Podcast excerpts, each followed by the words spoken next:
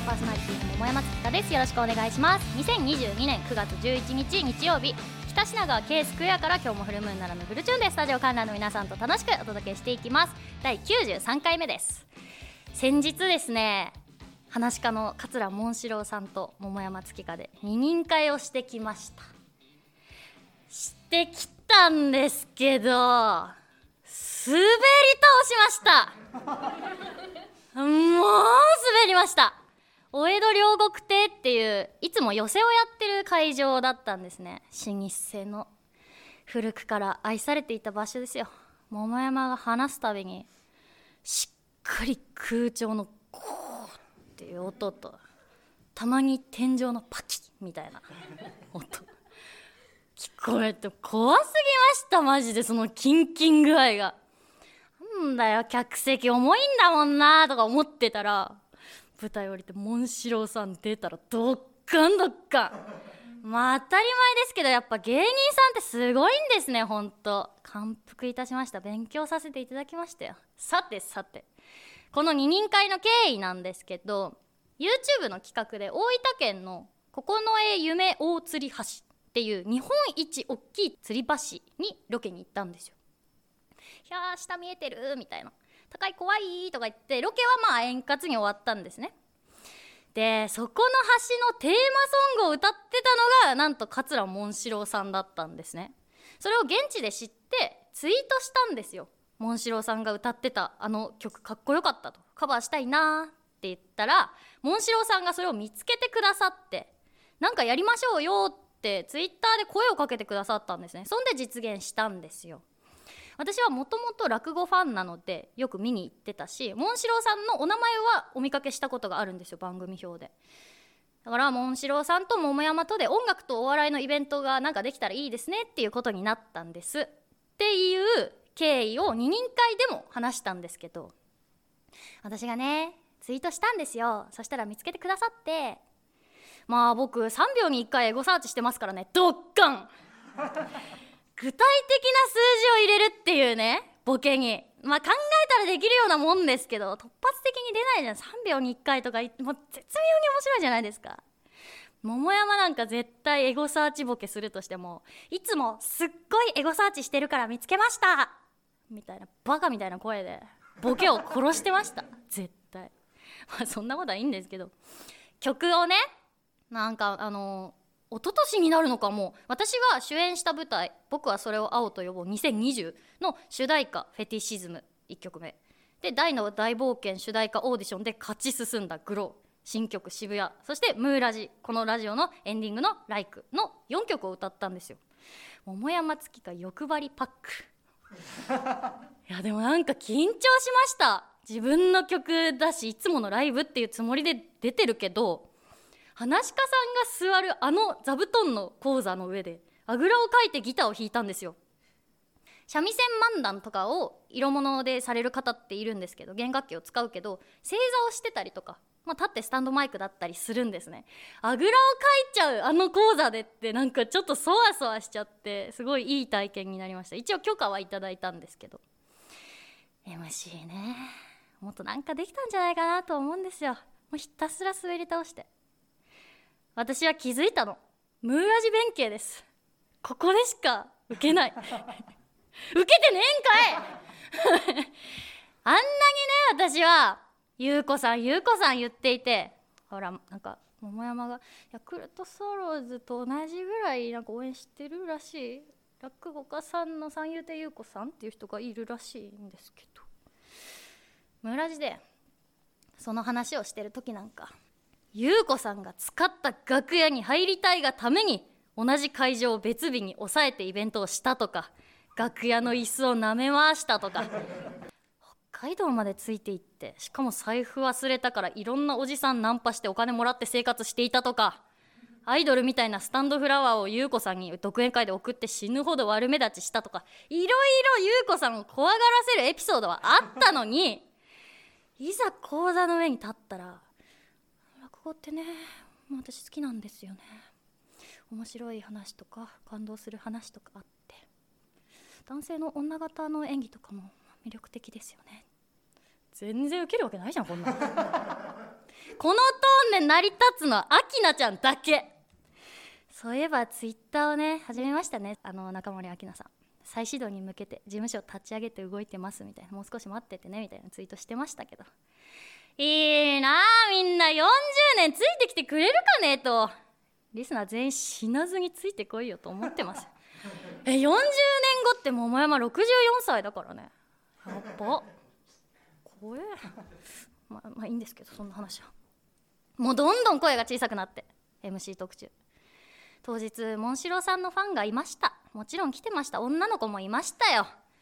せめてアキナちゃんだと私のことを思ってくれてればいいんですけどでね本編モンシロさんは「ちはやふる」という作品をかけてくださって名作ですね。ほんで中入りつまり休憩を挟んだんですよ。オープニングトークを2人でして桃山の歌モンシロさんの落語。で中入りがあって桃山の「えー、九重夢大吊橋」の曲のカバー。モンシロさんの大吊橋の原曲。でアフタートーク。っていう、まあ、2部構成ってことか。中入りを入れて。だったんですけど落語会の時ってね中入り前の掛け声があるんですよ。直前のネタの下げつまりオチがついたところで「おなか入り」って前座さんが掛け声をして幕を一旦下ろすんですけどそれをね二人会手伝っていただいた落語家の楽太さんから発声の稽古を私楽屋でつけていただいて桃山が言ったんですね。おなか入りこれが一番受けました。当日の受付とか誘導とかを全部楽太さんともう一人達次郎さんっていう前座さんがやってくれたんですね2人で。だから二人会に来てくれてるみんなはお二人の顔を覚えてると。で落語会というシステムを知ってる人は、まあ、その2人がお腹入りって言うんだろうなって思ってるし分かんない人には急にオチがついてから桃山が規制発したと思ってるから どっちにしろ受けたんですよ。だからとわとは何ですのそれが千早の本名だったんや。パチパチパチ。おなか入り。ガハハハめっちゃ受けて超気持ちよかった。えこれってオチで笑ってただけ？お腹入りで笑ってんだよね。えそうえそういうことだよね。どっち？今思ったんだけど。怖。いやあなたは歌手だから受けとか狙わなくていいんだよ。モンシローさんが言ってくれました。モンシローさんは優しいです。面白いしすっごくいい話し家さんでしたよ。楽屋も私に広い方を使わせてくれたし前座さんへの態度もすごく柔らかくって打ち上げ代も出していただいて。桃山はね実は「ザ・ w に出ようと思ってたんですよ。女芸人さんの祭典。8月末が締め切りだったんですね。一次審査がビデオ審査なんです。送ってみようかなと思っててずっとネタを作ってたんです。コント5本ぐらい書きました。全部やったんだけど下手すぎた!マジで!お笑いのお芝居って全然違うんですね!でコントが無理だと思ったからフリップも作ったんですよ。まあこれも下手で。なんかそれをね一旦二人会で、まあ、失礼な話だけどちょっと試していけそうだったら「ザ・ w にそのままデータエントリーしようかなと思ってたんです。だから落語ちょっと絡めようかなと思って。落語あるあるみたいなのをね書いたのフリップに。面白くて感動する。ペラ。落語好きって友達に言うと落語ってそば食べるふりするやつでしょって言われる。これをねやろうと思ってた時期がありました。モンシローさんは優しい上にめちゃくちゃ売れてるので当日テレビを連れてきたんですよ。寄せチャンネルさんという。ケーブルテレビとか UNECFOD とかいろいろサブスクでアーカイブが見れちゃうテレビ。これをやってたと思うと めっちゃ怖いじゃないですか。これ以上滑ってたら私もう一生笑えない体になる。そんなことをですね本業シンガーソングライターとしておそらく少し知ったらなぜか大衆演芸番組「寄せチャンネル」さんで私デビューするんでシンガーソングライターとして来ていただいた方ありがとうございました。本当に危なかったです。来れなかった方もねあのシンガーソングライターとして出ているアーカイブが残ってますので。いやー滑って滑って怖かった。今度は温かいお茶とお笑いが欲しい。とことんとんとことんとんありがとうございます。ありがとうございます以上です。さて桃山月花のムーンジックラジオではあなたからのお便りを募集しております。市川うらら FM 桃山月花のムーンジックラジオのメールフォームまたローマ字で桃山月花というふう .co.jp 月花の2は TSU でローマ字桃山月花というふう .co.jp ツイッターお持ちの方はハッシュタグカタカナでムーラジとつけて投稿してください。お待ちしております。この後は素敵なゲストさんの登場です。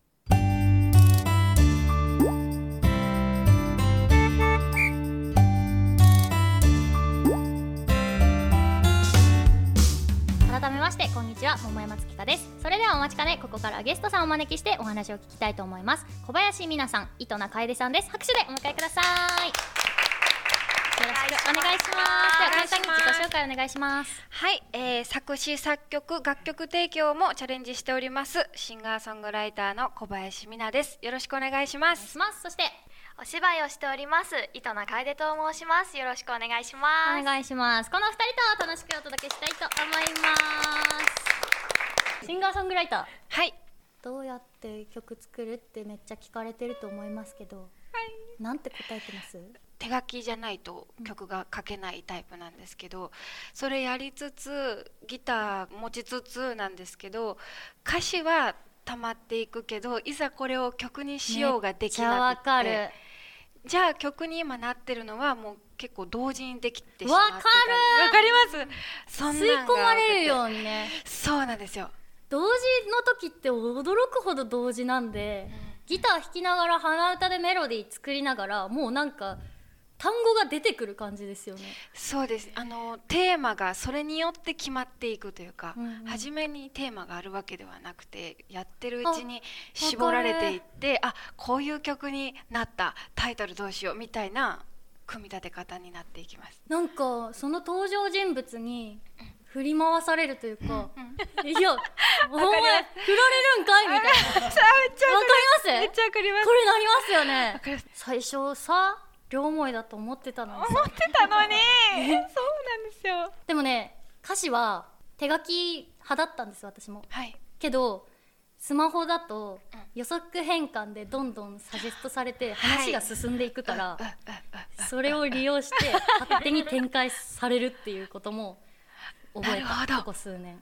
面白そうですねそれ。やってみてくださいやってみます。ぜ今日あのかけていただこうと思ってる歌が「少しバイバイ」っていう歌なんですけど、うんうんあの人が亡くなった時の歌なんですけどもし亡くなって天国に行ってしまうじゃないですか。でもその天国がディズニーランドとかユニバとかほんまにそういう楽しいところなんだってこう生きている人たちが知ってたらうん。ね、いなくなってしまった時にこんなに涙を流さなくて済むのになっていう出だしから始まる歌があって、まあ、いつか必ず会えるからその時まで少しバイバイっていう歌なんですけどその前に「お化けなんてないさ」っていう曲を書いていてうん。でそれが私のおじいちゃんが亡くなった時に書いた歌なんですけどこう今までお化けとか幽霊とか怖くてたまらなかったものが、うんうん。知っているおじいちゃんってなった時にこんなに愛おしいものはないってうんうんうんいう幽霊とかの概念が変わったって時にじいちゃんは絶対今もう毎日爆笑して過ごしてるに違いないんだって思うことでこの悲しさをいつか会えるっていう希望に変えたいなと思ってアンサーソングとして書いた「少しバイバイ」っていう歌があったりします。そうなんですよねお葬式とかってやっぱ残ってる人たちのためにやるうんもそうですのだから、ね。そうなんかお墓とか仏壇とかはい。でお花を飾ってあげるじゃないですか、あのお花って本当だったら向こう向きに置かなきゃいけないのにこっち向きにお花見せてるじゃない？はい。だから結局私たちのためのそういうものなんだろうなって思ってる。確かに。車にぬいぐるみ飾ってる人いるじゃないですか。あ関係ないねえそれも あれは誰用なんですか、後部座席にさ向いてさ運転してる時さ向こう側のぬいぐるみと目合いますもんね。そう。それはね思ってたんだけど あのお風呂マットとか足拭くマット、あれってなんかどっち向きなの？お風呂に入る時のこっち向きなのか。出た時だって出た時に使うんだよ。確ってことはお風呂に向いてる方がいいじゃん。けどウェルカムの玄関のマットはウェルカム用じゃん。っそうですね。てことは お風呂マットはどっちなんだって。思うのよ。わからん。お部屋にウェルカムじゃないですか？お風呂に関しては。えあと車に関してはなんか私迷子になりやすいんですよ、うんどの車が自分か分かんなくなっちゃうんでそれで目印をお母さんつけてくれてました。ぬいぐるみってこと？そう。ですなるほどプーさんのないる車だよって言われて育ちました私。新事実というかななんていうの？あ。その発想もいいななるほど。ということで皆さんお話ありがとうございます。ありがとうございます。続いて楓さんを紹介したいと思うんですけどあさってだそうですね。そうだ。稽古結構大詰めですか？そうなんですよね。なんか終わってすぐまた稽古が始まっちゃったんですごい忙しいんですけど、頑張ります。なんか初めてのちょっと主演なんですよすごい。すごい初めてなんです。ダブル主演なんですけど、でもお芝居始めてもう5年経つんんでねはい。待望のって感じですよね。そうですね。ちょっと運動音痴なんですよおまけに。え。だからすごい盾も今頑張ってるんですけど、体がバッキバキです。おかげさまで。女の子からバッキバキって初めて聞いた。何も言わない体がバキバキです。5年前はどうやって始めたんですか、5年前は社員あのなんだっけなんて言うんだっけ社会に適合してたんですよ。社会。社会人だった社会人だった。はい社会人してたんだ。社会人してました、うんうんうん。でそこで出会った人にそのお芝居の魅力を教えてもらってそっからですね。会社にいたってことですか？そうです。働いてたんですけどへえ。1年足らずで辞めました。でもちょっとブラックあ合わなかったんですよね肌にね。ブラック企業に勤めてたんですよね そうですね。いやでもさ、はい。これで完全ホワイトで、うん。私は社会で頑張って適合していこうって思えちゃってたらさ、うん。今の人生ないと思うとちょっと居心地悪かっても1年で辞められたわけだし、うん。まあよかったのかもね。てかどんな仕事をしてたんですか？あー飲食です。飲食作ってたんですか？あ作ってました。料理できるんだ。あーそれよく言われるんですよね。それはあれは工程ですから料理じゃなくて、うんうんうん。まあ、でもあんまできないと思ってないんですけどね料理。やればできると思ってるんです。私も。でも出されたもん食えよな。そうですよね。だって食べれるんだから。そう。まあそんでお芝居を始めたと、はい。最初はエキストラに連れてってもらったりとかしましたね、どうやって仕事取ってきたんですか、ずっと事務所とかにお世話になってたので、うん全部おんぶに抱っこでした。どんなオーディションあった？いろいろ行きました本当に。ドラマも行ったし、うん CM も行ったしいろんなの行きましたけどもうどれも緊張しちゃってセリフが全く入ってこないんですよ。私緊張しいで。だからもう1年に1回ぐらいはもうやめようかなって思ってます。うわ5回も？いま だに思います。もうダメだなもうやめようかなみたいな芝居向いてないなって思うんですけど、芝居やめたとこで何したらいいんだろうって考え始めたらなんかすることないな。じゃあ芝居やろうみたいなこれが続いてる間はきっともうずっと役者なのかなって思ってます。そうなんですよね、てか特に曲なんか書いてるとうん。これ以上いい曲作れないわって毎回思う。思いますね。なんなら曲なんてもうほんと最後のつもりで書いてるし最後のワンマンのつもりで毎回私誕生日12月なんですけど、このワンマンが終わったらしばらくワンマンしなくていいかなって毎年思って毎年5回ぐらいワンマンやってる。あーすごいすごいだからねなんか今後の夢ありますかってよく聞かれるんですけど、なんかまあやりたいことやってきたからそれを規模を大きくすることしかま考えてなくって動員とか、まあ、会場を大きくする、えー一緒に働いてくれるスタッフの方々を増やす技術上げるとか。だからじゃあ、えー玉ねぎの歌ってサンプラザ中野くんだったっけ？じゃあ中野くんに私たちはなる、えー、楓ちゃん森光子さんになる。じゃない？そうしましょうか。そうしましょう。そうしましょう。お話ありがとうございます。この後はお便りのコーナーです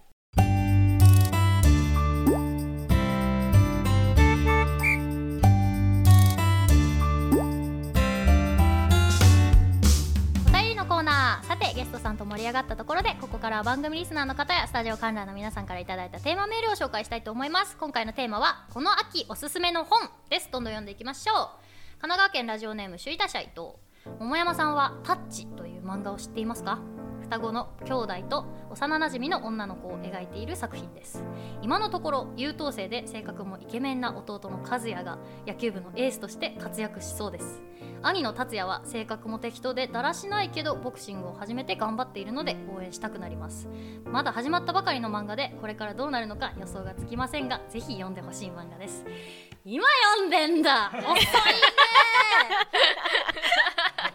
もう序盤も序盤じゃん。いっちゃおっかな首打者伊藤は今読んでんだ。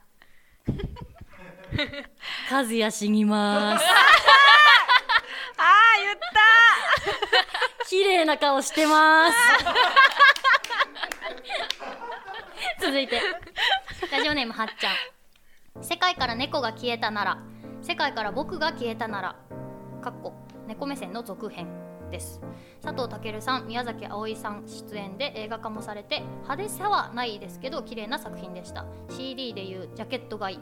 猫好きな僕は表紙とタイトルでなんとなく手に取ったけどこの2作品節ごとに深く考えさせられる作品です。ページ数少なめでアホな僕でも読みやすいんでもしまだ読まれてなかったらぜひ。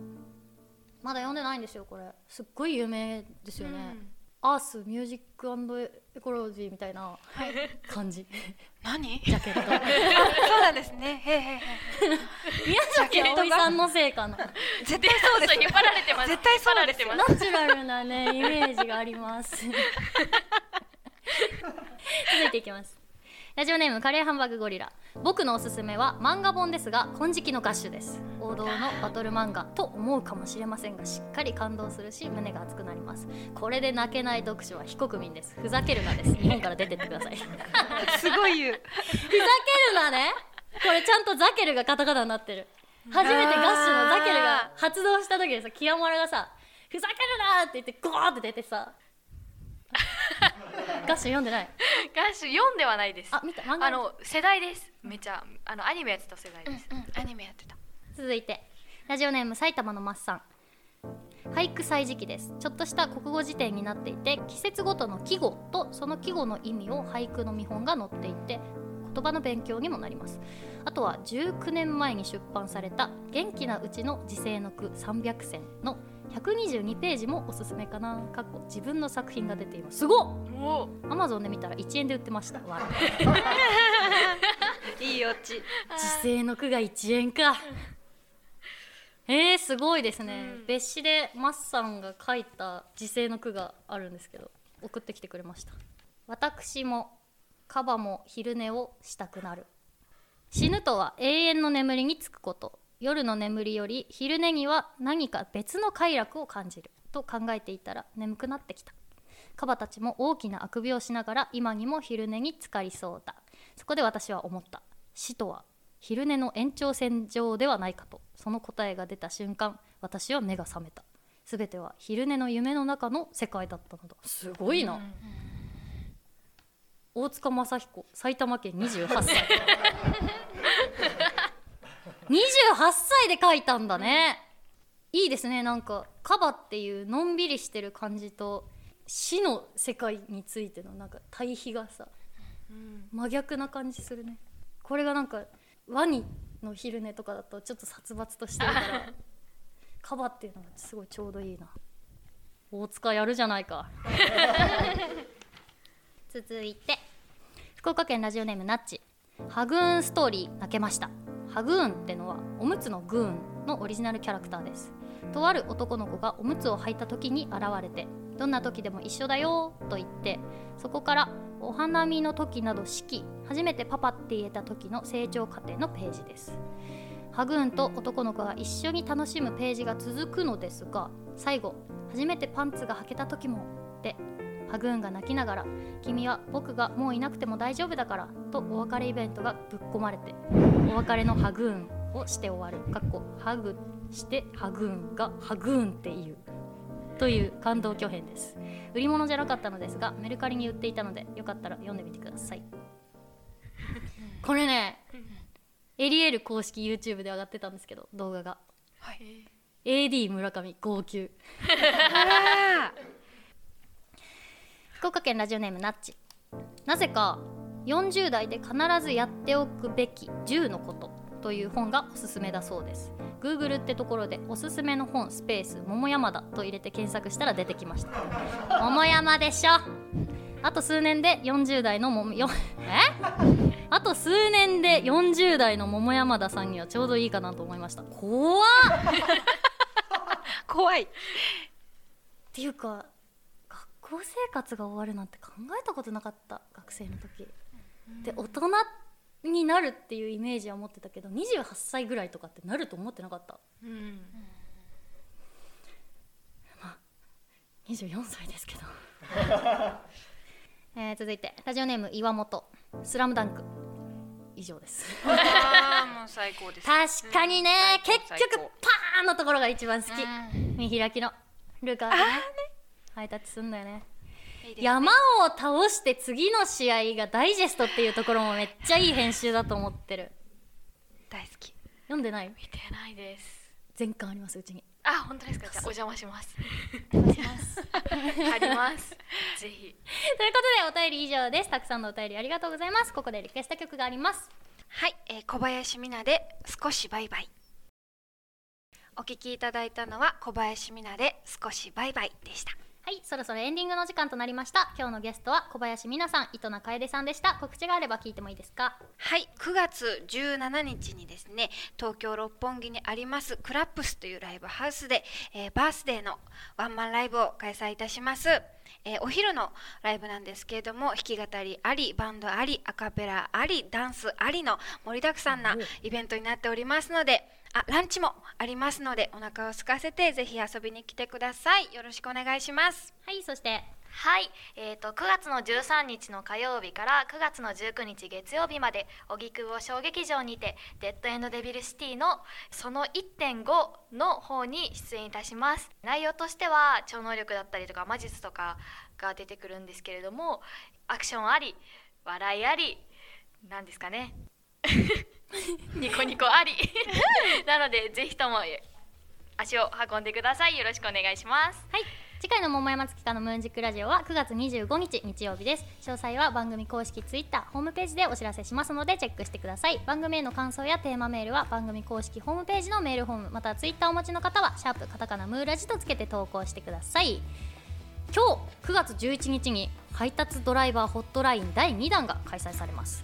配達員が先日車が大破するほどの事故直後そのまま包帯を巻いて大怪我で配達を再開させられたという事件をきっかけに組合が結成されたそうです。